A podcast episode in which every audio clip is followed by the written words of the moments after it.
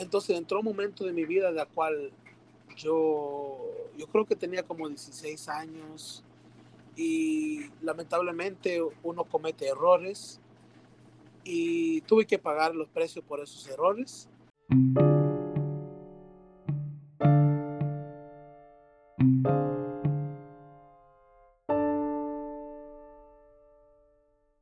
Dios le bendiga a todos, bienvenidos a Espacio Podcast, este nuevo episodio y en esta ocasión estamos con Alan Godínez. Dios te bendiga, Alan, ¿cómo estás?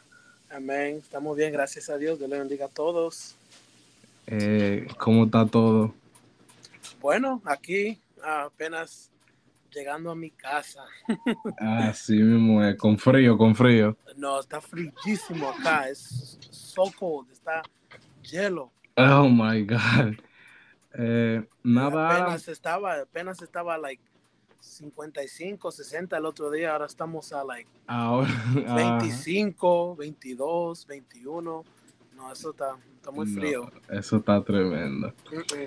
Pues bueno, a la mera, el formato de, del podcast es una conversación, it's a normal conversation, así, para conocerte más y hablar de diferentes temas sobre ti y así. Ok. Y primero que todo, vamos a, yo quiero comenzar hablando. Tú, tú recientemente viajaste, estuviste en Guatemala. Yes, yes, estuve en Guatemala apenas. Uh, bueno, no apenas. Eh, en, fui para Navidad y para, me iba a quedar para Nuevo Año, iba a cancelar mi vuelo. no, mejor me dije, no, tengo que regresar a trabajar porque mi vuelo regresaba el 28 y dije, no, mejor voy a cancelar el vuelo, me voy a quedar otros días. uno, uno, no, esto no es para siempre, uno está ahí, like, trabajando siempre, estudiando para la escuela y todo eso. Like, yo me merezco unos días más. Así pero, mismo. pero yo dije, you know what, I, yo tengo que regresar a New Jersey a trabajar porque tampoco estos viajes se hacen gratis. Bueno, este Ah. viaje fue gratis. Fue Santo. fue, fue gratis. El, el vuelo me lo pagaron. El viaje completo donde me quedé, los resorts, los hoteles, donde todo, la comida fue completamente pagado. Yo solo me llevé, vamos a decir, como unos 200 dólares de acá.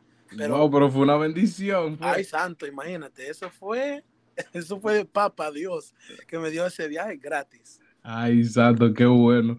Eh, know. Y las personas que te conocen a ti y que te ven en redes y etcétera, pues ven que tú eres una persona como bien aventurera, como que te gusta Sí, eh, viajar, Yes. conocer. I love it. Y ¿cómo es eso? ¿De dónde te sale esa, eh, Yo no sé, eso de yo- viajar, de conocer? Es una, you know, una buena pregunta porque ah, yo no poder, yo no sé, yo no sé qué decirte tampoco. Yo solo es que eso ya está en mí. No sé si es porque yo creo que e- es una época de la juventud que uno solo quiere andar. Eso es una adrenalina que tenemos. Sí, Yo creo que es una adrenalina que cada uno de nosotros tenemos, en la cual nosotros somos, you know, vámonos, vámonos, vámonos. yeah, para let's acá. go. Bueno, vámonos porque si uno, no sé, a mí siempre me ha gustado salir. Nunca, yo no soy esa persona de a quedarme en la casa. No, Oh, no, no, yo no. sí, yo tampoco. puedo. Yo siempre tengo como una energía que, que tengo que estar en movimiento, haciendo algo, por lo No, menos salir. yo no, yo no puedo. Yo he, he intentado, like, ha, ha habido días que he trabajado y, bueno, voy a la casa para la iglesia o de la, la iglesia a la, la casa del amigo y de ahí a mi cama y estoy eso de las 12, una de la mañana ya durmiéndome.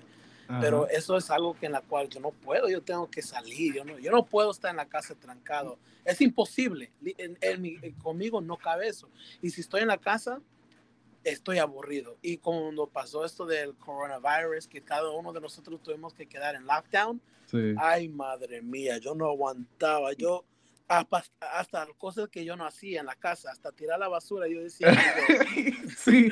si me decían, vete a tirar la basura, con gusto.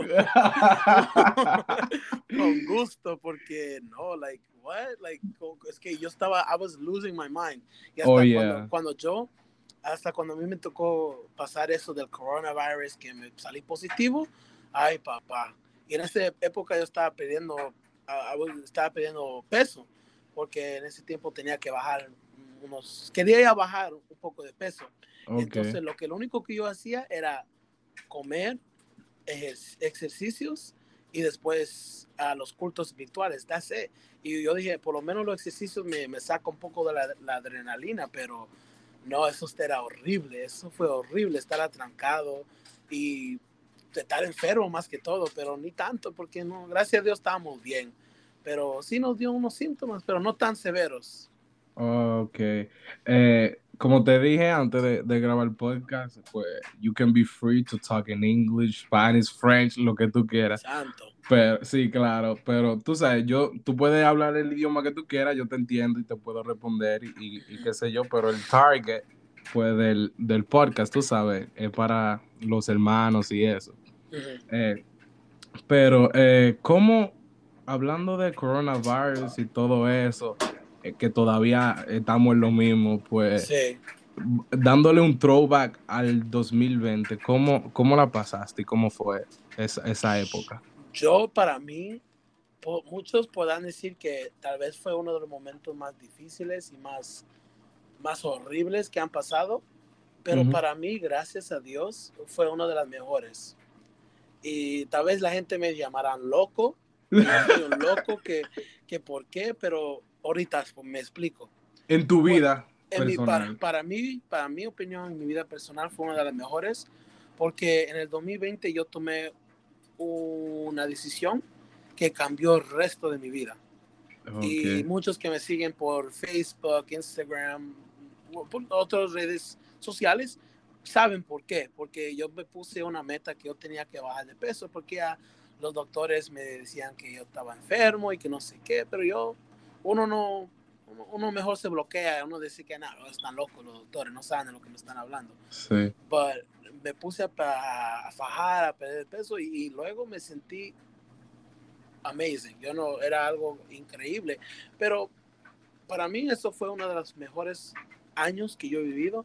Pero en lo espiritual, vamos a decir, en la iglesia y todo eso, uno estaba bien, like, uno estaba bien como miserable porque uno estaba acostumbrado a ir a la iglesia siempre y um, uno estaba ahí siempre en la iglesia, la iglesia, la iglesia y que eso se ha quitado un instante fue algo duro por muchos creo yo porque uno estando en la iglesia es algo, algo diferente, no es lo mismo estar en la casa.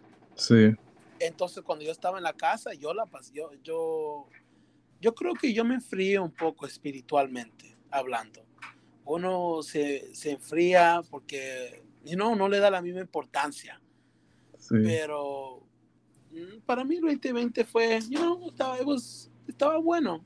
No, no puedo hacer muchos complaints. Sí, porque muchos de nosotros pues tuvimos que, que acostumbrarnos a este nuevo formato de lo digital y ver los cultos eh, online y, y, nuestros pastores haciendo lo que, lo que podían para para darnos cultos y eso, y, y sí fue un poco frustrante de que tener eh, las convenciones, la confraternidad, no ver eh, a nuestras amistades y, y una y persona que se te ve que tú eres una persona como bien social, así con tus amigos y eso, pues fue como un poquito frustrante. Y lo espiritualmente, eh, sí, personalmente, uno también, yo personalmente también como que me enfrié ahí en ese tiempo. Fue un poco, sí. Sí, algo lo que yo le decía a mis amigos, que yo viendo todo lo que pasó con coronavirus, vi que tanta gente se estaba muriendo, pastores muy queridos, hermanos muy queridos míos, y lo triste fue para mí cuando yo vi todo esto pasar, que en vez que los cristianos, nosotros, nos acercáramos a Dios, muchos nos alejamos. Sí. Eso fue lo más triste y lo más doloroso que yo me di cuenta, de que esto era para que la iglesia despertara y que se reactivara y se dieran cuenta que ya Cristo viene. Pero mucha gente, yo veía como la gente no seguía, no podía perseverar. Yo dije, pero esto es algo en la cual debería despertarnos, no hacernos alejarnos más de Dios. Y eso hasta yo lloraba, cuando yo oraba, decía, Dios mío, ¿qué le está pasando? Pero ya la palabra dice que el amor de muchos se enfriará. Entonces eso es algo que a Dios dijo. Sí, exactamente. Y sí, fue un poco frustrante, pero gracias a Dios ya estamos mejor. Yes, yes. gracias a Dios ya todo está mejorando y todo eh, se está poniendo en su sitio. Eh, si no me equivoco, pues tú eres el presidente de, los jóvenes en tu iglesia. Era. Eras. apenas, apenas me quita, fui sustituido, pero estamos ayudando todavía en el liderazgo. Todavía estoy ayudando, pero ahora estoy ayudando con el liderazgo de zona ahora. Ok. Ajá. Es una responsabilidad un poquito más. Sí, estoy ahí ayudando a mi presidente un poco en su pequeña directiva que tenemos y eh, ahora estoy liderando los cultos en iglesia, en mi iglesia, de mi iglesia. Pero ahí estamos ayudando en el liderazgo con los jóvenes. fue un tiempo muy bonito con los jóvenes que tuve. Ok, ¿cuánto, cuánto tú duraste siendo eh, presidente de jóvenes? Cuatro años. Cuatro años. ¿Y cómo fueron esos cuatro años de tu vida? Bueno, wow. Um, eso es una pregunta que va a tomar mucho detalle, pero aquí tenemos. No importa. Aquí tenemos, es un espacio, tú puedes hablar lo que tú quieras, no importando el tiempo. Aquí tú, you be free. santo. All right. Um, bueno, cuando yo empecé, para los que no saben, yo apenas voy a cumplir 21 años, estoy bien joven todavía yo empecé a, los 17. Y, eso fue algo like, tremendo porque yo jamás en mi vida pensé que yo iba a estar liderando un grupo de jóvenes a esa edad. A esa edad yo pensaba estar en un simple joven, you alguien ahí solo obedeciendo a mi líder simple. Pero yo honestamente creo que fue un poco difícil los primeros años, mi, primeros, mi primer año o año y medio, porque ah, tal vez mucha gente no quisieron aceptar un liderazgo así porque puede, uno de las, puede ser una de las formas que decían, oh, pero él está más joven que yo, ¿qué va a saber? ¿Qué él me va a poder aconsejar? ¿Qué él me va a decir a mí? ¿Cómo me voy a dejar liderar de que es más joven que yo? Mucho más joven que yo. Entonces, eso fue algo muy difícil porque uno estaba, de que uno quería hacer las cosas para Dios. Uno quiere hacer las cosas para Dios, pero cuando uno oye ese tipo de comentarios, lo, lo, you know, nos desinfla uno. Like, uno se siente un poco... Se desanima un poco. Sí, sí, un poco desanimante. Y yo, a veces yo iba con mis amigos o mi vicepresidenta, que era, ella era mi líder, pero a mí me pusieron de líder, ella bajó a mi, vice, a, la, a mi vicepresidenta. Entonces yo hablaba con ella, yo dije, ella decía, Alan, no te preocupes que Dios te va a respaldar. Yo decía, amén. Yo me agarraba a eso. Y mientras el tiempo pasaba, el tiempo pasaba, yo podía ver un cambio en los jóvenes. Y decían que, ok, yo, yo veía que me estaban aceptando. Eso es lo que yo quería, que por lo menos que me aceptaran, porque no está bien que, bueno, un líder quiere sentirse apoyado no se quiere sentir que está como solo mandando, mandando y que no lo apoyen. Sí, pero ese, ese, ese, esa aceptación como que tomó, tomó su tiempo. Oh, claro, tomó como sus unos, unos buenos siete meses y yo decía, vino un pastor a la iglesia recientemente cuando me habían puesto como líder, como dos meses ya en mi liderazgo. Y y yo pues, sentí que era de parte de Dios porque mientras él predicaba y él decía, si Alan es el líder de jóvenes es porque Dios lo puso ahí, no fue hombre.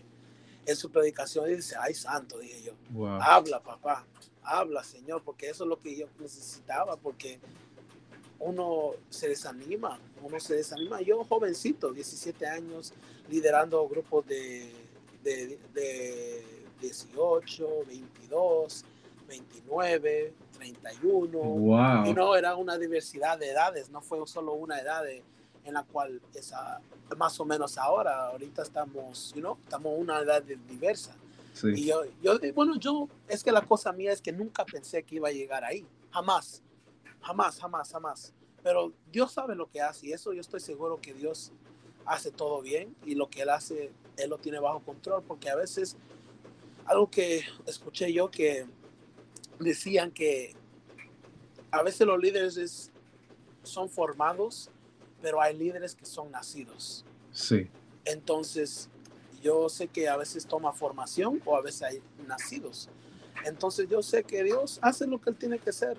Dios va a hacer y va a tomar control. Entonces yo solo puse a la mano de Dios y, mientras el tiempo mejoraba, mejoraba, yo dije, wow, ahora sí me siento bien, ahora sí me siento aceptado. Entonces, mientras el tiempo iba, yo veía que los jóvenes crecían, crecíamos espiritualmente, había más, uh, confraternizábamos más y gracias a Dios yo puedo decir que esos cuatro años me ayudaron a aprender muchas cosas y uh, me aprendieron, me aprendí cómo trabajar con gente más, porque uno solo estaba, yo, yo puedo decir que a veces yo me quedaba calladito y no entraba ahí al revolú, o no entraba ahí con la gente a, You know what I mean? Era más como, yo me quedaba más en the outskirts. Yeah, en tu, en tu, en tu sitio ahí aparte. Sí, sí, yo solo, ok, amén, amén, hermano, yo hago eso, yo no, no se preocupe. Pero cuando uno entra a esa nueva etapa, tiene que, tiene que cambiar esos tipos de actitudes porque tiene, ya está liderando una sociedad. Sí. Esos jóvenes te están viendo a ti. Tú eres su ejemplo. Entonces uno tiene que cambiar, tiene que meterse más con Dios porque uno no puede estar ahí seco, ¿entiendes? Uno tiene que estar ahí you encendido, prendido bajo fuego, santo. Sí, y, y no, y es sorprendente porque tú a la edad de 17 años, pues ya tú estabas liderando a jóvenes de 25, 21, 29, y es como que a veces como que dicen, pues, como que dicen, pues, es, él que me va, que va a ser mi presidente, él que me va, que me va, que va a estar orando por mí constantemente. Y como que, como que lo menosprecian porque, tú sabes, es como que este muchacho joven, él no tiene experiencia, él no, él no, y, la, y, a veces la gente no entiende de que Dios eh, tiene su propósito eh, diferente, él brega diferente a los hombres. Y a veces, y a veces como que, como que juzgamos, porque todo no ha pasado, que hemos eh, hasta inconscientemente juzgar. Pero es increíble de que los jóvenes pudieron, pudieron salir adelante y tú pudiste crecer espiritualmente y pudiste crecer eh, eh, con tu renglón de vida. ¿Cómo, ¿Cómo, fue el, primer año tú siendo, porque tú todavía estabas en la high school? Sí. ¿Cómo fue tu, primer año eh, en la vida secular y también con el peso del liderazgo de los jóvenes? Porque eso a veces como que como que te quita el sueño, tiene que orar más por ellos, te preocupa y te pone como ese, ese instinto como de, de, padre, como de, cuidador de mis jóvenes y, y, obviamente los jóvenes de Dios, pero Dios te da esa carga a ti. ¿Cómo fue ese primer año? Bueno, el primer año, eh, porque como tú dices, I was in high school. Entonces, para mí, voy a decir que sí fue difícil, porque muchos de mis, bueno, como unos cinco o seis jóvenes, yo era, I was a senior y ellos eran juniors. Entonces yo a veces nos sentábamos juntos, bueno, no a veces, siempre. Siempre nosotros nos sentábamos en la mesa, juntos, en lunch table, siempre estábamos ahí sentados. Pero como tú dices, uno, ese instinto de padre entra y uno está ahí como, like, ok, hay, que vigilar porque hay que dar testimonio en toda parte. Sí. No es solo que nosotros vamos a la iglesia y decimos gloria a Dios, amén y después salimos de la iglesia, somos otra cosa. Entonces, hay que siempre mantener ese testimonio vigente y siempre estar ahí ready, porque es que esto es siempre, esto no es un momento, esto es para siempre. Entonces, yo, para mí fue un poco difícil porque yo a veces veía cierta cosa y decía, hey, hey, muchacho o muchacha, eso no está bien. Como que, hey, no, no, aquí. Ah, ah, no, no, tranquilo, tú eres cristiano, recuérdate tú eres cristiano, tienes que ser testimonio, tú tienes que ser luz en medio de la tiniebla. Entonces yo decía, muchachos, muchachas, hey, tranquilos, ustedes son cristianos, recuérdense quién ustedes son, ustedes no son cualquier persona. Entonces uno siempre estaba ahí encima, no encima, pero siempre ahí estaba yo y a veces no, a veces estamos, estamos en un ambiente bonito, ah, es bueno, yo creo que es bueno tener a jóvenes cristianos que vayan a la iglesia contigo y estén contigo en la escuela, eso está, eso ayuda, yo creo que ayuda, porque hay apoyo, uno no se tiene que, um, no tienes que, you don't have to hang out with the wrong people, porque tienes a tu gente ahí, exactamente, tienes a tu misma gente ahí que te ayuden, que te apoyen, que te dan consejo y nosotros nos sentamos ahí a, veces hablábamos de cosas de la iglesia o jugábamos juegos bíblicos y o a veces jugábamos like uno, o a veces solo hablábamos, you know, because a veces hay, hay tiempo para todo. Yo creo que hay tiempo para todo. Sí, eso, y eso lo mantiene a ustedes más unidos y, crean un, un, un, bonito lazo entre ustedes. Y como estos jóvenes con quien yo iba a la, iglesia y a la escuela, ellos son como mis hermanos.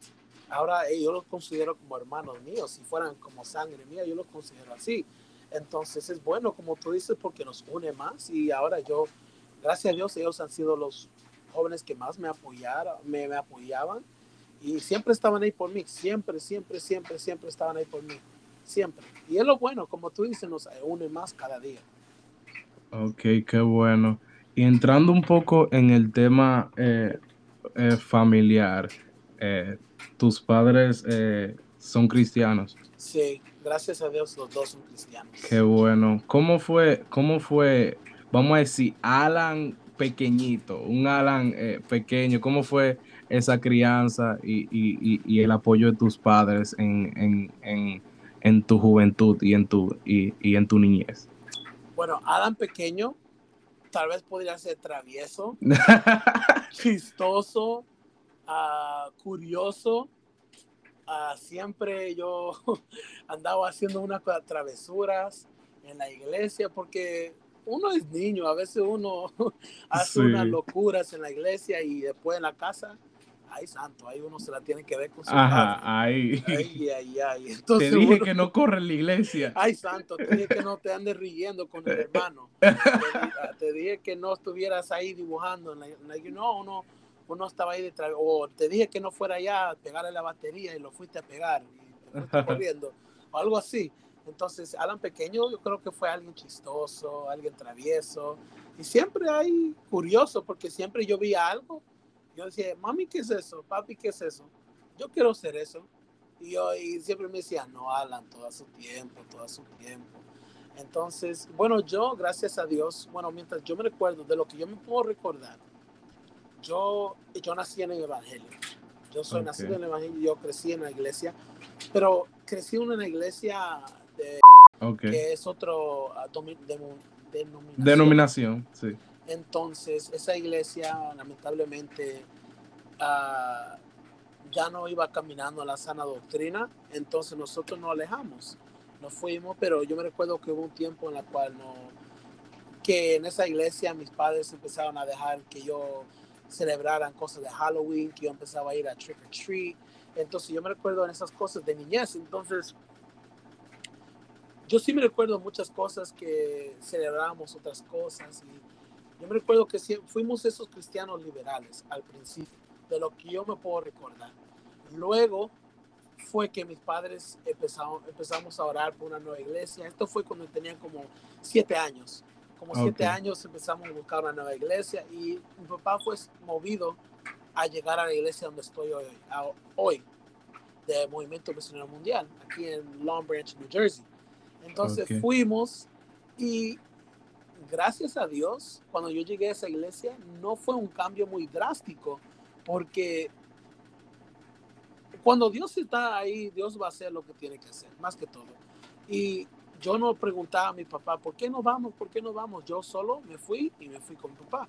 Y mi mamá, me fui con ellos. Entonces fue algo así de la cual yo sé que Dios sobró, porque Dios, yo sé que mi papá tenía la intención de la buscar la verdad, porque hay muchos hoy en día que dicen que predican la verdad, pero no, no, ¿cómo se puede decir? No, no la siguen. No la siguen. No la, no, la siguen para nada. Entonces yo sé que el punto es buscar la verdad y que entonces fuimos y yo crecí, de lo que me recuerdo esa iglesia fue una de las mejores experiencias para mí porque mientras yo crecía yo anhelaba estar en la casa de Dios. Yo, yo mm. quiero estar en la iglesia y yo veía cómo los hermanos danzaban y yo les quedaba viendo como like what are you doing bro what's going on in what are you doing I was like ¿qué tú estás haciendo I was like what is going on y yo veía cómo los hermanos danzaban hablaban en lenguas y yo decía wow esto no es algo en la cual yo estoy acostumbrado porque en la otra iglesia hermano eso fue era seco seco seco. Era una presión algo sequísimo. Es un desierto, es desierto espiritual. Y cuando llegué a esta iglesia, wow, fuego, candela, chispa. Entonces yo estaba ahí y yo dije, oh, like, wow, what's going on? Yo dije cómo mis padres se gozaban y en la escuela dominical estuvo una, una, una hermana que eh, me daba la escuela dominical y ella siempre encima de mí, siempre encima de mí. Y cuando um, ella dijo, Adam, te quiero poner a predicar, I was like, what? I was like, what did you just say? Tenía como, yo creo que tenía, ¿cuántos años yo tenía? Creo que tenía 10 años cuando me pusieron a predicar. Wow. Y yo lo único que yo me recuerdo que yo prediqué sobre Elías. Entonces yo me recuerdo que yo estaba uh, predicando y los hermanos estaban ahí apoyándome siempre. Y yo lo único que yo me recuerdo que yo dije del, de, de lo que yo sé, que yo dije, estoy seguro lo que yo dije porque nunca se me olvida, es que hermanos, hay que ser como Elías, un profeta de fuego.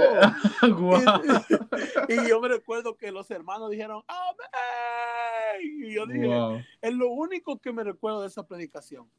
No me recuerdo nada más, nada más. Nada más, solo eso, eso me recuerdo. Entonces, ya, uno en mi niñez, gracias a Dios, fue algo muy, muy bonito, muy bien, muy bonito. siempre, como te dije, siempre anhelaba estar en la casa de Dios, pero cuando llegó a la adolescencia, ahí, ahí donde empezó un poco... Apretar la cosa. Ajá, ahí sí, ahí donde tuve que pasar unas cosas y aprendí mucho, porque eh, eso es normal es normal, porque en la etapa de la adolescencia, la juventud, es algo muy fuerte. Yo creo que la adolescencia y la juventud es una etapa, los jóvenes, uh, jóvenes, jóvenes, como de esos 17, 16, 15, y es algo muy fuerte, muy fuerte, porque yo en mi adolescencia, yo en la middle school, yo veía cómo la gente iba a las fiestas, y yo dije, yo quiero ir a una fiesta, nunca he ido a las fiestas. Y hubo un tiempo que hubo un tiempo de, de, rebeldía con mis padres, en la cual yo, yo no escuchaba, a mí me valía lo que me decían yo, yo no, no ponía atención. Entonces yo dije, pero ¿qué me pasó? Y mis padres me decían, Alan, ¿qué te pasa? ¿Qué te pasa? Tú no eras así. Yo dije, no sé, no sé qué está pasando. Y era el puro enemigo que, que el Señor lo reprenda porque Él está buscando, él, él, lo que él quiere, porque él sabe la potencial de la juventud, él conoce la potencial, lo que hay en cada uno de nosotros. Él quiere destruirnos, especialmente a la juventud, porque nosotros somos el presente, porque el futuro ya no somos, somos el presente ya. Entonces, um, eso pasaba, yo, yo a un punto me puse triste y llegó un tiempo de mi graduación que de eighth grade, yo dije, yo voy a ir a una fiesta, voy a ir a una fiesta, no me importa. Voy eh, yo hasta pensé en un, un grande plot que les iba a decir. Le, dije, voy a, le voy a decir que voy a la casa de mi amigo, no sé qué, la, la, la, voy a mentirles. Y te lo, te lo estoy diciendo ahora, Samuel. Eh, yo sé que fue el Espíritu Santo que me llegó y me dijo, no vayas. Wow. Y cuando yo decidí a escuchar esa voz, fui a la iglesia. Y hubo una, una presencia tremenda, que esa primera vez fue la primera noche que el Señor me tocó. El Espíritu Santo me tocó y empecé a danzar. Eso yo tenía como unos 14 años. Entonces yo dije, oh my God, oh Dios Santo, dije, ¿qué, qué, qué iba a hacer? ¿Qué yo estaba pensando? Entonces yo llegué a mi casa y cuando mis amigos me textean, Alan, where are you? I'm like, I'm I'm home. Like, why uh, you you're so lucky you didn't come to the party? I was like, ¿por qué? I was like, why why am I lucky? And they said, because the cops showed up. They took all the kids that they called the parents, and the parents wow. are here. And I was like, Oh my God. De lo que te libró Dios. I ¿eh? was ah, de mis padres, más que todo. de lo que me libró que, y tú dijiste, y tú pensaste, si yo hubiese ido, ¿qué hubiese pasado conmigo? Si yo, hubiera si yo hubiera ido, ay Señor, mis padres me hubieran colgado esa noche. Porque yo sé que mis padres se hubieran enojado muy feo conmigo. Y es que Dios, Dios mira por sus hijos porque nosotros no estamos para eso, ¿me entiendes? Nosotros estamos para otras cosas. Entonces, yo, yo una alegría que yo tenía, porque yo dije, gracias Señor, porque tú no me dejaste ir a esa fiesta. Entonces, bueno, eso fue en la adolescencia y bueno, mientras uno crecía, crecía, uno sabe que a veces se le va calentando ciertas cosas y hubo un tiempo en mi vida en la cual que yo no me sentía bien ya espiritualmente y yo anhelaba, yo decía, Dios mío, necesito que tú me hables, necesito que tú me toques, necesito que tú hagas algo, que me hagas algo. Entonces, yo sé que mi líder de jóvenes empezó a, decía, Alan, busca el bautismo en el Espíritu Santo, busca el bautismo del Espíritu Santo. Y I was like, ok, lo voy a hacer, lo voy a hacer, voy a hacer lo mejor, porque yo sé que lo que yo necesito, hago sobrenatural. Lo que yo no necesito, yo necesito algo sobrenatural. No necesito gente, no necesito lo que yo necesito es un toque sobrenatural de Dios. Sí. Porque en esos momentos, esos son momentos muy críticos, muy críticos porque uno está menguando en dos aguas.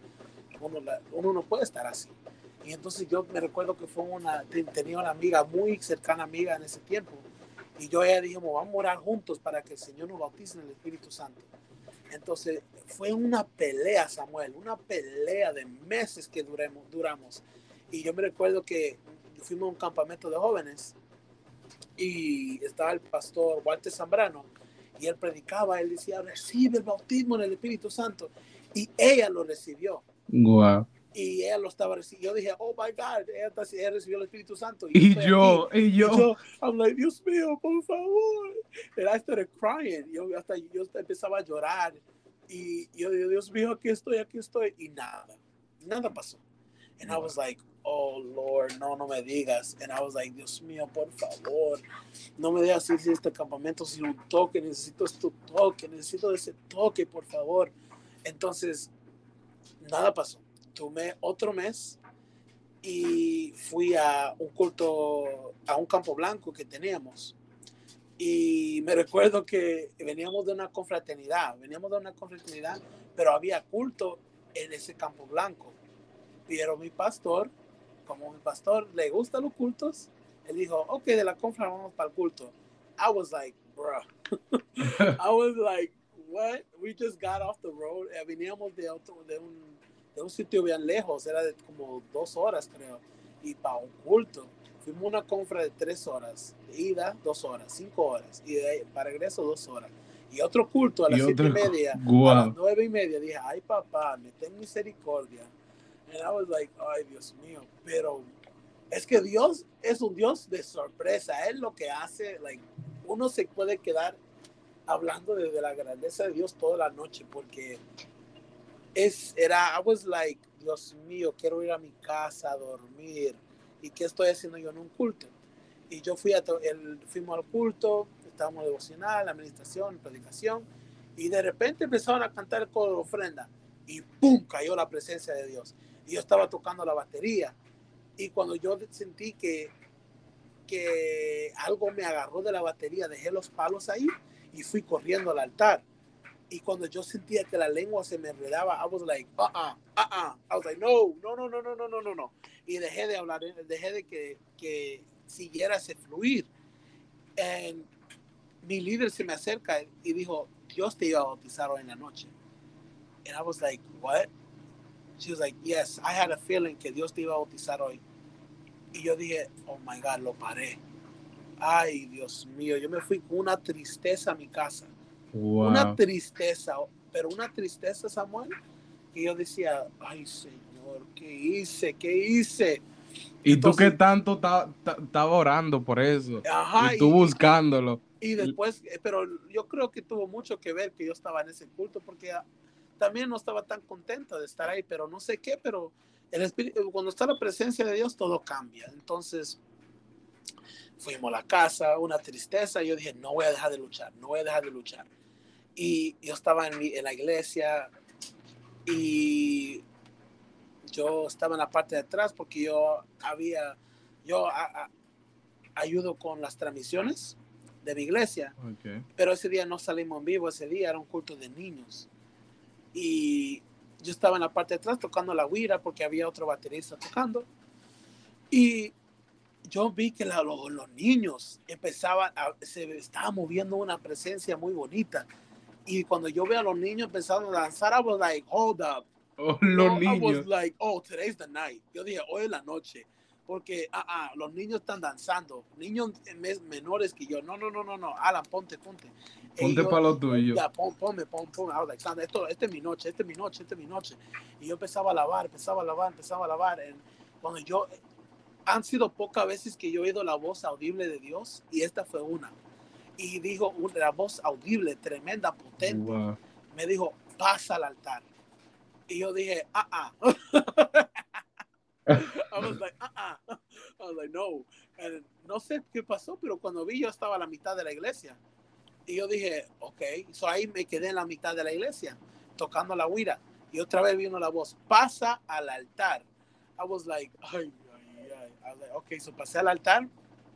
And, uh, cuando pasé al altar, mi pastor se me acerca y me pone su mano sobre mí y me dice, Alan, suelta las lenguas que están en tu boca, que están sobre ti ahora. Y cuando sentí eso, pa, pa, se, empezó la lengua a fluir, la presencia de Dios, lo empecé a sentirlo de una forma inexplicable, era como un fuego que yo no podía contenerlo. Yo decía, oh my God, eso es lo que. Y yo me quedé en el suelo como media hora. Porque eso era algo, wow, fuera de este mundo. Y yo, y yo dije, oh, oh my God. I was like, Lord, thank you, thank you. Y yo no estaba ahí llorando. Gracias, Jesús. Qué felicidad. Una, una, una felicidad hermosa. Pero mientras eso pasaba, y ahora es donde entra un poco eh, la etapa un poco más fuerte porque cuando yo crecía, a veces el enemigo quiere destruirnos, como te estaba contando, que el enemigo quiere acabar con nosotros. Y porque él sabe que Dios tiene algo con nosotros, que nosotros tenemos un propósito y él no va a hacer la guerra en cualquier momento. Entonces entró un momento de mi vida en la cual yo, yo creo que tenía como 16 años, y lamentablemente uno comete errores y tuve que pagar los precios por esos errores y yo, yo era una tristeza horrible que yo sentía por lo que yo había cometido porque cuando uno se deja manipular, cuando uno se deja guiar por ciertas cosas, uno no, uno no puede pensar bien. Entonces su mente se, se nublea y deja que la, la carne tome posesión de uno. Entonces yo tuve que pasar un proceso muy difícil de mi vida en la cual tuve que aprender mucho, en la cual eso es donde yo aprendí que Dios en su misericordia nos ama tanto y un proceso muy fuerte en la cual eran noches que yo lloraba, que yo gemía, que yo le decía a Dios que me perdonara y todos somos todos podemos caer en cualquier momento. Sí. Nosotros no, somos, no estamos libres de eso. Todos estamos, bueno, todos estamos like, al acceso de eso, pero hay que cuidarnos. Hay que cuidarnos cada día. Entonces yo tuve algunas noches que yo sentía frío, que yo sentía que ya Dios no estaba conmigo, que yo sentía que todos mis amigos me dejaron, sentí que muchos hablaban de mí, muchos me juzgaban y una tristeza horrible, una, eh, Samuel, cuando te digo una tristeza, pero una tristeza profunda, una tristeza que no se puede explicar, que yo me sentía en un hueco, que yo me sentía que todos me miraban mal, yo sentía que nadie me apoyaba, el único que me apoyaba era mi papá mi mamá, que me decían, Alan, tú puedes, levántate, levántate, que tú puedes, que tú puedes, yo sé que tú puedes, y por un tiempo ellos se, trataban de ayudarme de lo que podían, pero eso era una batalla interna conmigo que yo no podía perdonarme yo solo, que yo me sentía que yo le había fallado a Dios de una forma horrible y en la iglesia uno se sentía bien triste, yo, yo, una tristeza muy fea y gracias a Dios por la misericordia, el amor de Dios, yo me pude levantar. Qué bueno. Yo me levanté y yo dije, Dios mío, aquí no acaba mi historia. Aquí no, aquí no acaba, aquí yo voy a seguir, yo voy a seguir alabándote, voy a seguir adorando, voy a, voy a servir, porque yo sé que conmigo tú tienes algo tremendo que todavía no has cumplido. Y hasta que tú cumplas tu propósito en mí, yo no me voy a rendir tan fácil.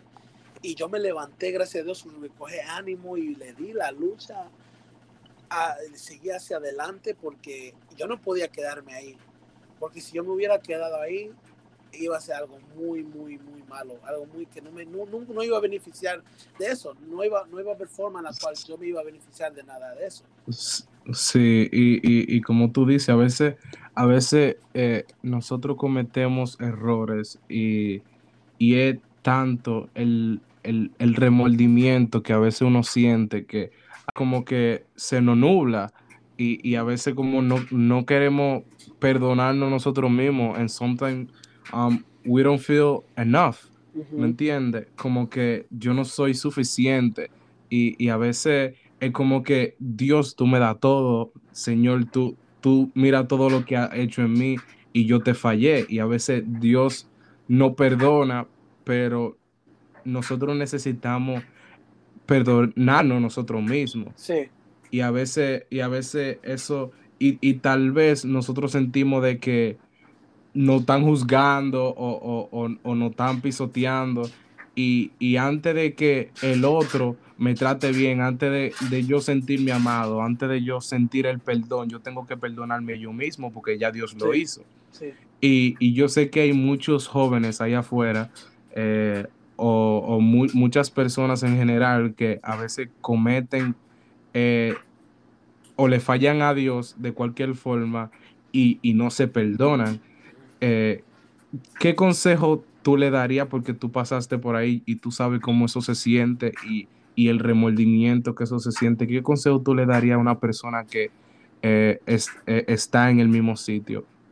Bueno, joven, no sé qué joven me podrá escuchar, no sé a qué joven podrá esto llegar y espero que llegue a alguien porque somos muchos jóvenes, hay muchos jóvenes sí. y a veces estamos pasando por cosas con las cuales ahorita estamos hablando y hay va a haber esos momentos en los cuales alguien, no estamos exentos de caer, no estamos exentos de cometer un error, porque todos no somos perfectos. Estamos en el camino de la perfección, pero no somos perfectos. Hay una diferencia. Hay mucha gente que cree que ya somos, que uno tiene que ser perfecto. No, estamos tratando de llegar a la perfección y Dios nos ayuda a perfeccionarnos cada día, en la cual Dios está ahí, ayudándonos, moldeándonos, pero no somos perfectos. En cualquier momento nosotros somos exentos a caer o fallarle a Dios. Entonces, yo, joven, joven que, esté, que me esté escuchando, una cosa que yo te pueda decir, acércate a Dios lo mejor que tú puedas y acércate a gente que tú sabes que te van a apoyar, que te van a dar la mano, que no te van a juzgar, que no te van a criticar, porque va a haber mucha gente que te va a criticar, mucha gente, mucha, mucha gente, y te van a dejar, te van a dar la espalda, van a hablar de ti pero Dios y es tu amigo mejor y no más que y no más que eso, pero yo sé que hay si te acercas a gente que te den buenos consejos, que te ayudan, que te den la mano, que te den un brazo para tú a levantarte. Levanta tu mano porque mucha otra cosa que mucha algo peor podrá pasar. algo mucho más peor puede pasar. Pero si tú estás pasando por esto, Dios te está dando esa oportunidad de levantarte, porque Dios es un amor, un Dios de amor, de misericordia. Si hablamos del amor y la misericordia de Dios, podemos hablar toda la noche, toda la noche, porque podemos ver como gente como David, que cayó, pero gracias a Dios, Dios lo perdonó. Sí. Y podemos ver que David fue a alguien como la niña de, de Dios, como alguien tan, tan ejemplar. Podemos ver que David fue tan ejemplar para la vida de uno, pero eh, hasta David llegó a ese momento de fracaso. Entonces uno tiene que aprender que no todos estamos exentos. Entonces, perdónate a ti mismo. Perdónate porque esto empieza por ti. Esto va a empezar por ti. Y la única forma de que tú puedes sanar es perdonándote a ti y levantándote, porque no te puedes quedar ahí. Dios te da la herramienta, Dios te da la palabra de Dios. Entonces levántate es lo que te puedo decir, recobra ánimo, levántate, que tú puedes. Así mismo es. Y pues eh, yo antes de, eh, antes de hacer el podcast, como dije anteriormente en el primer episodio, yo comencé a escribir en la libreta, pues nombres con personas que yo quería tener una, una conversación. Y pues yo no sé, me vino tu nombre, porque la última vez que nos vimos fue en New Britain. Yes, I remember. Sí, sí. recuerdo. Eh, que, que, que tú estabas hablando ahí, me llamó la atención. Y antes de yo invitar a la persona y todo eso, pues yo averiguo con personas y, y, averiguo qué es lo que quiero hablar con esa persona. Y pues fui a una, a una persona y le pregunté sobre ti. Eh, no, no, voy a decir el nombre ahora mismo. Ay, santo, pero sí. tell me. Sí, sí, sí, yo te digo, yo te digo, yo te digo después del podcast. Y pues yo, y, y, pues yo pregunto así a la persona, no te pregunto a ti, tú sabes, porque tú eres el que va a venir aquí de invitado, pues yo pregunto y busco mi cosa. Y pues me dijeron que tú eres una persona que donde quiera que llega se siente tu liderazgo, como bien buzzy. Oh, oh. y que se siente que donde quiera que tú vas te, gusta ayudar, apoyar y dar la mano en lo que sea, en, la obra, convención, campamento. ¿De a dónde te nace e, ese, ese, el poder ayudar, el querer ayudar a las personas?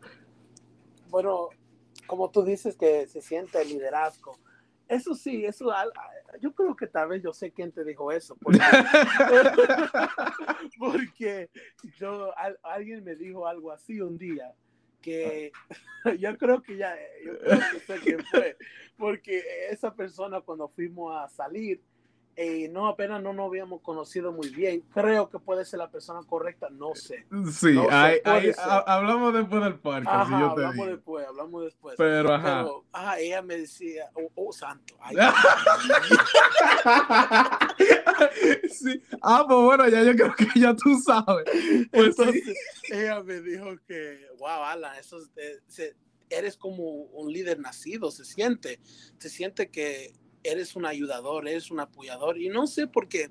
Yo creo que, bueno, mi pastor, a mí cuando uno lo llevan a la oficina y, y, uno no sabe para qué lo llevan. Y cuando me dijo que yo iba a ser el próximo líder de jóvenes, yo dije, ¿a mí? yo dije, Alan, Alan y dijo, sí, a ti, pero bien serio. And I was like, uh oh. I was like, uh oh. oh. And he was like, he said, tú eres un líder nacido en la cual eso ya está en ti. Lo único que hay que hacer es moldearte, hay que moldearte un poco más, pero tú ya eres un líder nacido, que has sido, Dios te ha llamado para liderar. I was like, ay, santo. I was like, okay, está bien. So that's why I took the leadership. Y Dios, más que todo, Dios me hizo sentir que era tiempo. Pero yo creo que donde yo saco esto, yo creo que es de mi papá, porque mi papá es un, para mí es un, hombre ejemplar en la cual él siempre me ha demostrado que si tú puedes ayudar a alguien, ayúdalo. Porque va a haber un día cuando tú vas a necesitar, él me dice esto, va a haber un día que tú vas a necesitar algo y tú vas a pedir o ellos te van a ver necesitado y ellos van a decir, oh, wow, Alan fue una persona tan buena con nosotros, Alan fue alguien que nos ayudó, que nos apoyó, que nos dio la mano en cualquier cosa, le vamos a ayudar. Entonces, eso yo creo que yo aprendí de mi papá, porque mi papá es un hombre que él me ha enseñado por ejemplos, que cuando uno puede ayudar, ayuda. Entonces, yo, a mí me gusta ayudar porque siento que es que también en las cosas de Dios me gusta mantenerme ocupado. Yo no me gusta estar sentado viendo a la gente. Me gusta move, me gusta el movimiento, me gusta especialmente en Dios.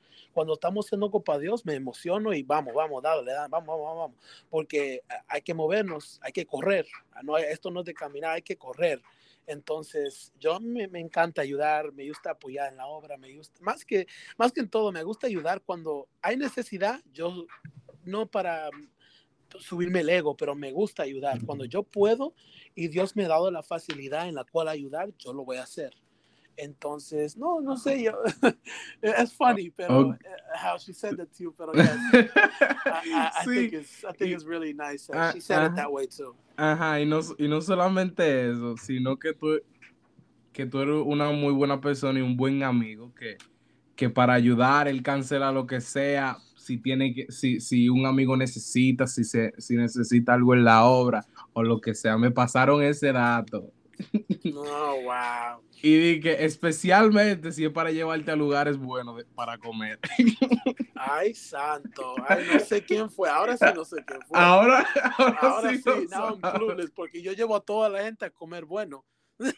Sí. Yo llevo a todos a comer bien. Yo no, eh. si uno está aquí conmigo, o you gonna eat, brother, you gonna eat, sister. Ay, santo. Uno va a comer bien uno, uno no puede llevar a la gente a los 7-Eleven, ay santo. No, ay santo. Que, ay, tú no tienes que llevarlo a, comer bien, fino, like good. You gotta, hay que nutrirnos, porque los hijos de Dios somos bendecidos. Así mismo es. Y pues, una de las cosas que, que me dijeron, que tú eres una persona muy open, como un libro abierto, una persona que, que se puede confiar, una persona con la que, vamos a decir, que no tiene mucho secreto y una persona así. Eh, de a dónde, de dónde te nace esa, esa personalidad, porque no mucho hoy en día son así como un libro abierto, como me lo describieron, como una persona, eh, porque tú sabes que aún yo creo que un, libro del Linario que dice que, que, seamos cartas abiertas para el Señor.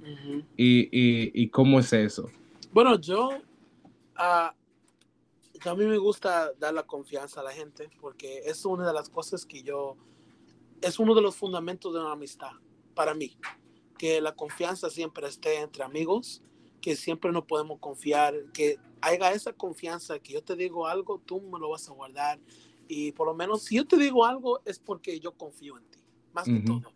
Y yo quiero que esa confianza sea de vuelta para atrás, porque si tú, if you break my trust, brother, my sister, ay santo.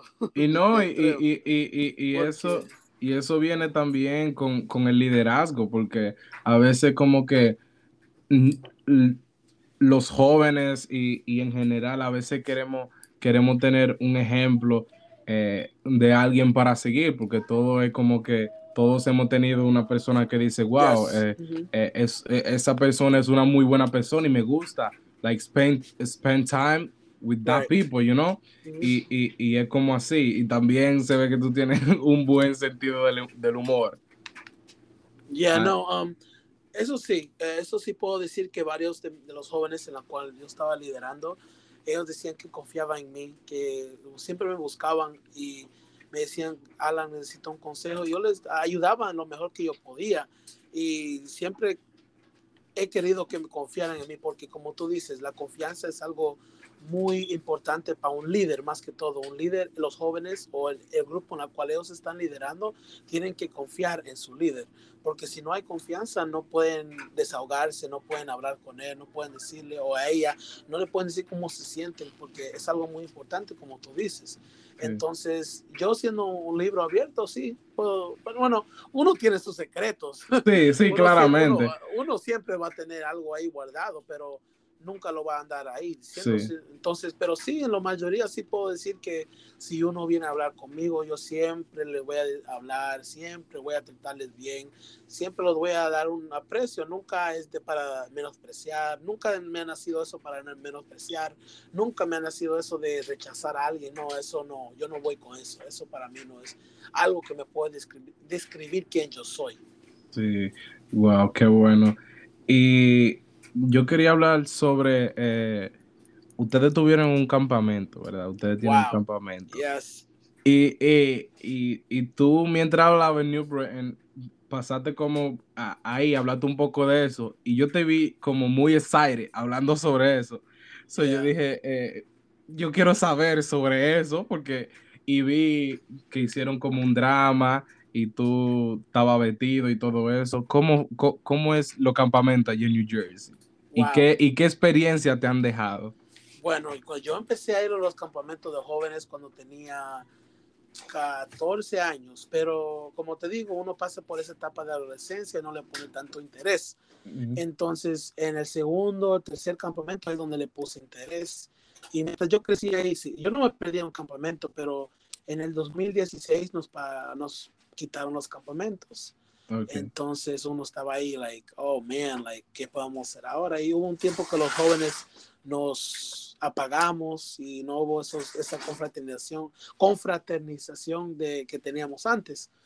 Entonces, ahorita que regresamos por nuestro primer campamento que, eh, que hemos tenido desde 2016, que fue restitución, entonces estábamos ahí y es un tema hermoso que el pastor Nathaniel Cooper de Costa Rica vino. Wow. And oh my gosh, cuando yo te digo que ese campamento fue uno de los mejores campamentos y hasta me atrevo a decir convención que yo he ido. Wow.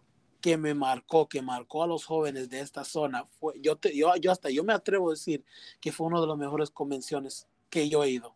Hasta es, eso le, le supera a todas las convenciones que wow. he ido. Cuando yo te digo que la, desde la primera noche normalmente las primeras noches todos vamos a, hey, a ver quién llegó, las caras de la gente que llegó, oh, mira, fulano llegó, voy a saludarlo a él, o you know what I mean, like vamos sí. todos excited de ver a la gente. Y es como el primer día, como el icebreaker, como yes. que, tú sabes. Sí, sí, pero mi hermano, cuando yo te digo que no salimos del culto hasta las 12 de la noche, estábamos ahí hasta las 12, que un, era una explosión de la gloria de Dios. Eso wow. era tremendo. Y yo dije, wow, y yo a mí me tocó estar ayudando muchas cosas, muchas cosas. Yo estaba ayudando mucho, estaba ayudando en la transmisión y yo estaba atrás y yo veía cómo los hermanos estaban gozando. Yo decía, Dios mío, qué gloria, decía yo, qué presencia. Dije, esto es, esto es el, el comienzo de un avivamiento. Entonces yo dije, wow, Dios, tú eres bueno y yo veía como los hermanos, los jóvenes corrían y, y, mi hermano pequeño, ahora que lo pienso, la última noche, y que eso iba de gloria en gloria, pero la última noche, eso fue una explosión, eso fue un, una explosión tremenda. Y yo veía como mi hermano pequeño, que él, él pasó por un proceso muy difícil, que los doctores dijeron que si él iba a quedar vivo de un proceso que él tuvo, que él tuvo un aneurysm en su, en su brain. Y los doctores decían que él no iba a quedar normal, iba a quedar paralítico y él no iba a poder funcionar bien, que iba a quedar paralizado de un, de un lado. Para enseñarle a la gente que decían eso, lo que este, este muchacho estaba haciendo. Él corría alrededor del, del, del, del, templo tres veces, pero volaba como águila, sin relajo, volaba, ese wow. volaba de un punto a otro punto de la iglesia, era como él volaba. Entonces, y corría, y lloraba con, con sus ojos cerrados. Y eso era, uh, yo me quedaba sorprendido porque yo quería ver, yo quisiera ver que los doctores lo pudieran ver como este niño corría. Eh, te los, te, Samuel, si, si tú estuvieras ahí, yo diría, wow, este muchacho se ve normal. Ya, yeah, se ve wow. normal, se ve bien, se ve como nuevo, ¿no? no se ve como si no pasó por nada. Te lo digo, él, ese templo era grande también. eso, era, eso era un auditorium, eso estaba bien grande. Y cuando yo vi que él corría al templo tres veces en menos de un minuto, yo dije, no, este no, esto, esto eres tú, Jehová, que estás aquí, porque este volaba, it was like, él no tenía pies, estaba volando. Entonces, no, eso fue un campamento, like, fuera de este, para mí fue uno de los mejores que yo he asistido y le supera las convenciones que he oído, porque ahí, la gracia a Dios, Dios respaldó ese campamento de jóvenes. Gracias al Señor. Wow, qué bueno. ¿Cuál fue, ¿Cuál fue el más reciente que ustedes tuvieron? Este, la que apenas pasó, en oh. 2021. Y ese fue el, el primero de, después de, de, de, que se lo cancelaron y todo eso. Sí, ah, del 2016. So, ok. Fueron, fueron, cinco años sin campamento. Wow. ¿Y cómo, y cómo fue este? ¿Cómo fue el, el, el, el tu, la de vuelta, el welcome home? again. well, uno se sentía like, like, wow, is this really happening? Like, wow, like hemos, llegamos a tan lejos, like, estuvimos sin campamento por tanto tiempo y que hubiéramos regresado, no se sentía real. Y yo le decía a los jóvenes de acá, vamos jóvenes, vamos jóvenes. Y cuando llegamos allá, cuando vi la, la the majority of the jóvenes que llegaron allá, I was like, gloria a Dios, que todos llegaron y todos salieron con una bendición hermosa. So, fue algo muy bonito, muy precioso a ver los hermanos otra vez, hermanos que no había visto mucho tiempo, jóvenes que no había visto mucho tiempo. Entonces fue algo bien bonito en la cual pude ver que hay un remanente de jóvenes que todavía hay vivo en New Jersey. Entonces. It was wow, beautiful, sí. brother. Wow, qué bueno, qué bueno. Y me alegra mucho que volvieron esos campamentos y, y, y tal ese avivamiento. Eh, y pues yo quiero hablar porque ahorita tú, tú, tú lo mencionaste lo, sobre que de tu salud y todo eso. Hay algo que es el Yes You Can y pues eh, se, ve, se ve el cambio radical en ti, en eso, y pues yo quiero que tú hables un poquito sobre eso, sobre el Yes You Can y cómo cambió eso tu vida, que fue en el 2020 que tú hablaste un poquito ah. sobre eso. Yeah, Bueno, um, ah, fue un cambio muy fuerte para mí, un cambio muy fuerte porque uno tiene un estilo de vida que, que uno estaba like acostumbrado a hacer cosas y a mí me encanta comer. a todos nos encanta comer. A mí me encanta comer y yo tengo, eso es algo de mí que nadie me lo va a quitar, nadie. Eso es, para mí es algo imposible, pero eh, no es dejar de comer, pero es saber cómo comer. Sí. Entonces, en esos, esos meses de mi proceso fue algo muy difícil, pero cuando yo me adapté, poco a poco los cambios fueron más fáciles era un estilo de vida que yo dije, oh, I got this. It's easy, I got this piece of cake. Entonces uno estaba ahí siempre haciendo ejercicio todos los días, que eso es una parte muy grande, que hacer ejercicios es muy importante. Entonces ese cambio fue algo hermoso para mí porque yo dije, wow, like I feel amazing, me siento bien, ya no me siento enfermo, no me cuesta dormir en la noche porque llegó un punto donde ya hasta yo no podía respirar en la noche cuando yo dormía o no podía dormir bien o se me iba el aire mucho cuando, cuando caminaba. Cuando yo me agachaba no podía amarrarme los zapatos porque yo pesaba como 315 libras. Entonces yo llegué a pesar mucho, mucho, 320 por ahí. Entonces cuando bajé como 80 libras, I was like, wow, Lord, I was like, whew that was hard. Entonces ahorita uno se descuida un poquito, pero poco a poco vamos entrando otra vez al ritmo porque hay que entrar al ritmo otra vez porque el cumpleaños se acerca de uno. Ahí, amén, qué bueno. Uno tiene que vestirse bien para ese día porque, you know. So, sí, qué bueno, qué bueno. Y, y, y, y, es un poquito, eh, es un proceso, tú sabes, para mí personalmente, porque a veces yo digo que lo más bueno engorda. Ajá. lo más, lo, lo más rico. La grasa, la grasa. Ajá. Ajá, la grasa, lo dulce. Yo creo que eso es uno de, de, de, de, de la cosa más difícil personalmente que y también lo dulce, como que uno tiene que a veces como que ponerle un pare.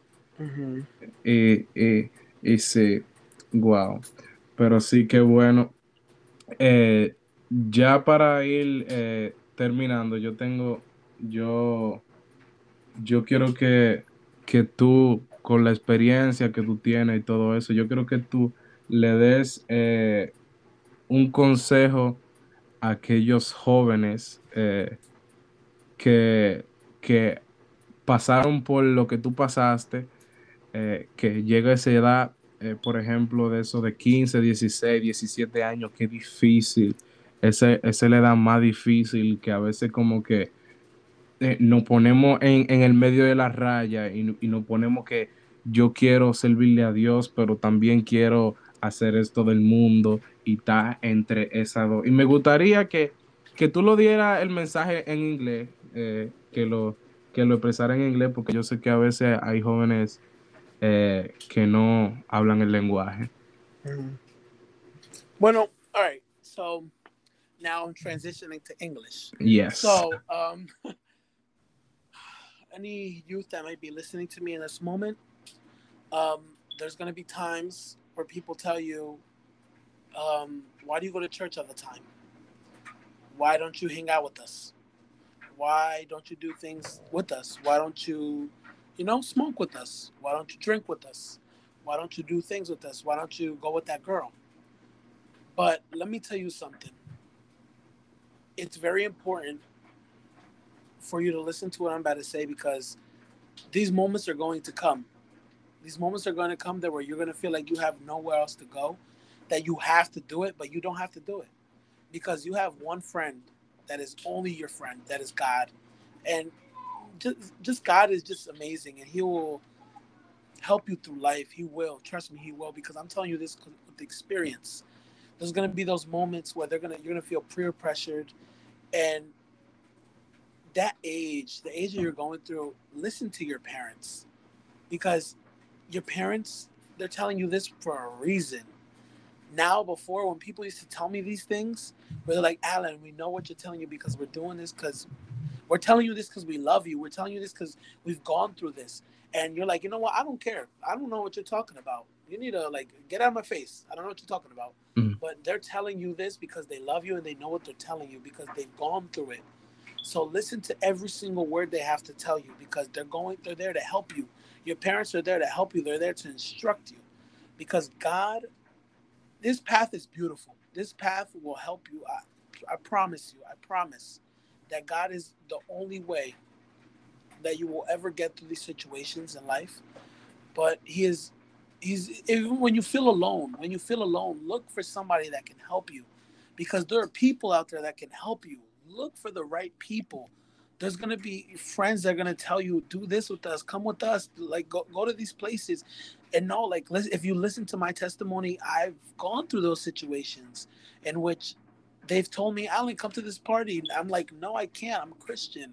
And now a lot of my friends that I go to school with, that I used to go to school with, they're lost. they don't have they don't have a, a, way to go, and they're just in a way they're in a path that is not not good. And a lot I remember one of my friends are even dead. One of them even died. Wow. So you have to be careful with everything because there's a God that loves us so much. And there's an enemy out there that is looking to destroy you because he knows the purpose that he has, that God has in your life. He has called you for a reason. There is a reason why you are going through this because the devil wants to destroy you. He wants to literally rip you apart. He wants to rip you apart. I know that it's hard. Trust me and believe me. I know it's hard, but you can do all things through Christ because he strengthens you. If your friends leave you, so what? Let them go. Let them go. I bet you you won't even be talking to half of them when they leave. When you graduate high school or middle school, you won't even talk to half of them.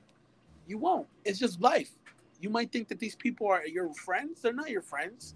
They're not your friends because whoever's your friend and whoever actually loves you, they don't want to see you to get destroyed because these things, alcohol, drugs, um, a lot of things, uh, a lot of passions that the youth may have, it's not good. It's not good. It, it destroys you. It literally will destroy you. Put yourself in the hands of the Lord and He will help you. He will. I guarantee you it. But you have to fight. You got to fight. You got to show them that you are Christian. You got to show them that you are different. Because what if these people come to your church one day and they see, oh wait, that he goes to church. He don't go to church. He acts just like me at school. You know? Mm-hmm. So you got to show them that you are different, that you are, are there to be a light and you are there to be an example. Because what if these people come to your church one day? They're going to be like, oh, he don't go to church. He curses like us. He does a lot of things like us. He don't act different. So why do I need to listen to him if he comes and preaches to me about God? you have to make sure that you're doing the right things. Social media, it's not going to help you all the time. It, sometimes social media can destroy you too. But you need to use social media in the right way. Social media will help you in a good way. Use it for the right purposes. Use it like what we're doing right now. We're using this platform to try to talk to you guys. We're using this platform to help you because there's there's a reason why God has put this in our brother Samuel he God has put this in the heart of our brother Samuel to talk to the people who need help, and he there's a reason why, you know. So, I just look for the right people, youth. That's all I can tell you. Look for the right people and look for God. All, all things, look for God. Yeah, and if if you don't feel if you don't feel comfortable, like to talk with your parents, we have this um kind of examples like um Alan we have um, our leaders that we can feel comfortable. You can talk to them and tell yes. them why you feel. And what you're going through because maybe yes. they have a word of God yes. to you amen. and for you. Yep. That, that's that, that's how it is. If you don't feel comfortable because I didn't feel comfortable talking to uh, my parents. Yep me they either. didn't, they didn't they didn't they don't know what, what we go through. They don't know. Sometimes we hide from them. And the moments I wish I could have told my parents. I wish because I know if I would have told my parents, they would have helped me through a lot. They would have helped me to stop what I was doing when I sadly I, I made a big mistake and it cost me a very, very, very a lot. It hurt me a lot and it destroyed me. It destroyed me, but thank God I was able to build myself back together. But I wish I could have told my parents. Now I could have stopped that from happening. But it's because you have to find the right people. Your leaders will help you. I know there are people that I might have not trusted in that moment, but mm. I know if I would have trusted the people who I trust now, they would have helped me if I would have told them. But there was people in the moment that I didn't trust, and I still don't trust till today. But now there's people that I've got put in my life, and if I would have told them, if I would have reached out to them, they would have been like, Alan, you need to get away from there immediately. Run, run, run, run, run, run, run. If they would have told me that a couple years ago, I would have not been there. But thank God, and I, I, I say this today, the person who I am today is because God has helped me and God has formed me to be the person who I am today. God make have, sometimes allows us to go through these things to form us, so we know that how it feels to suffer, that we know how it feels to leave His presence, that we know how it feels to to feel discouraged. God knows why He does these things, so He knows that we don't do it again, and we don't feel that pain no more. So look for those people, like our brother Samuel was saying. There are people who you can trust, even you need to build that bond. Leaders, if as a leader talk hearing us now, leaders, build that relationship with your youth, build that relationship with anybody because you cannot you need to be a leader that they trust. In order to gain their their trust in you, you need to be you need to trust. You need to have trust. Yeah, that's that's that's great. It doesn't matter if you're from another zona or another church, youth, joven, you're not alone. We have to be together in this time. All the the community of um, christian youth um, we have to be together because this time is not the best but we can we can do it. We can do it. Y, y realmente me, me, tocó mucho lo que lo que tú acabas de decir porque realmente eh, a, yo conozco mucho joven y le doy gracias a Dios de que de que me rodeé de las personas adecuadas, eh, pero como tú decías, a veces eh, no, no, no, no, no nos llevamos de esas personas o no queremos eh, confiar y pues a veces por eso fallamos. Pero sí, muchísimas gracias por, esa palabra que yo sé que va a ser edificación para, para alguien. Eh, yo siempre aquí, ya antes de terminar, yo siempre tengo algo como que, como que hago. Y pues, una, una preguntita ahí rápido para contestar. Pues, eh, me encantaría saber eh, cuál es tu personaje favorito de la Biblia. Yo puedo decir, wow, that's a good question. Um, hmm. Or maybe one of them, porque a veces tenemos varios. Yeah, yeah, es, es, hay muchos. Um, yo puedo decir que tal vez fue Elías. Elías. Wow, Elías. ¿Y Elías por qué? Ah, no, porque eh, yo, yo que desde niño, desde niño empecé de que hay que ser como Elías, un profeta de fuego. Entonces, no sé, siempre se me quedó Elías y cuando estudiaba de él, yo dije, wow, cómo fue un hombre ejemplar y, you know. Y mira, y mira cómo son las cosas que eh, Elías, Elías, y, irónicamente eh, eh, y conscientemente, pues Elías fue un líder. Yes. Elías, fue un líder y, y, fue un hombre de Dios y, un hombre, un hombre de ejemplo. Sí, y como, como él, y you know, hubo un momento en el cual él se corrió corrió, corrió de su llamado, corrió, se escondió en el hoyo. Y entonces fue Dios que lo mandó a llamar. Entonces, I don't know, I kind of, I kind of relate to him because uno puede tratar de correr de, de muchas cosas, pero Dios lo alcanzará. Dios lo alcanzará y dice, mira, yo tengo un propósito contigo, cúmplelo. Así mismo es. Qué bueno. ¿Cuál es tu libro favorito de la Biblia? Mm. Libro favorito puede ser. Yo creo que los salmos. los salmos. Yeah. Ok, sí, porque ahorita también tú, tú, tú entraste y mencionaste a David eh, en, eso. Y, ah, bueno, eso, eh, eso está cool.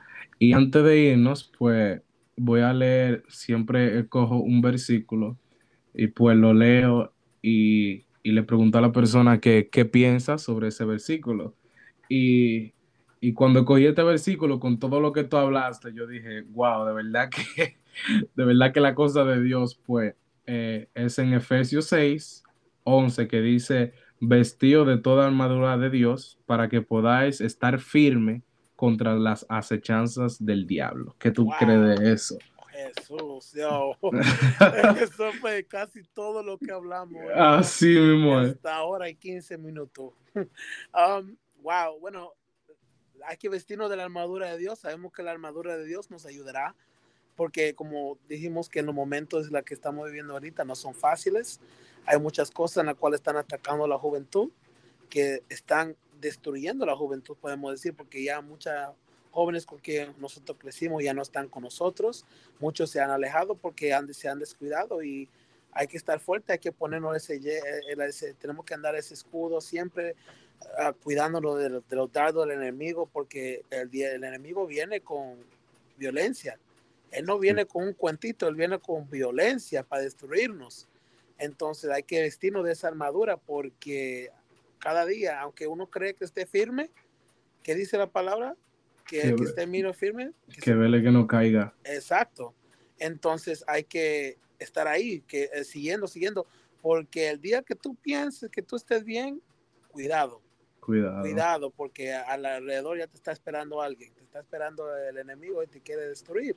Entonces uno tiene que estar fuerte, siempre al, al, al tiro, porque como que le pasó a los 10 vírgenes, porque pensaron de que, y, ay, el esposo viene en mucho tiempo, vamos a descuidarnos, vamos a dormir, vamos a dormir un poquito más. ¿Qué pasó? Vino ese que se descuidaron y pa, se quedaron. Entonces nosotros tenemos que estar ready, ready porque el enemigo viene con violencia y hay que estar firme para, you know, pelear para atrás y estar no dejar que cualquier viento nos venga y nos derrumbe. Hay que estar puesto la ropa, la mm. roca, la roca incomovible que es nuestro Señor Jesucristo. Así mismo es, pues. Alan, muchísimas gracias por, por tomar de tu tiempo y, estar aquí. Muchas gracias por, apoyar y, y, aportar a este proyecto, Espacio Podcast, eh, que yo sé que va a ser de bendición para muchos. Amén. Y sí, muchísimas gracias. Y pueden seguir a Alan como Alan Godínez 123 en Instagram para que vean toda su aventura Santo, y todos sus viajes. I'm going again. yo creo que voy para y no hace mucho estaba en New York, pero vamos allá. No, no, ahorita yo creo que para este año voy para la República Dominicana. Ay, santo. Ay, ay, ay. Ay, santo. Pues está bien, muchísimas gracias. Eh, espero que no sea la última vez. Eh, te tendremos de nuevo. Amén. Y muchísimas gracias. Pueden seguir a Espacio Podcast en Spotify, Apple Podcast, Google Podcast, en Facebook. Por donde usted quiera, usted siga eso y, espero que sea de bendición. Hasta aquí Espacio Podcast. Muchísimas gracias. Bendiga. Amén.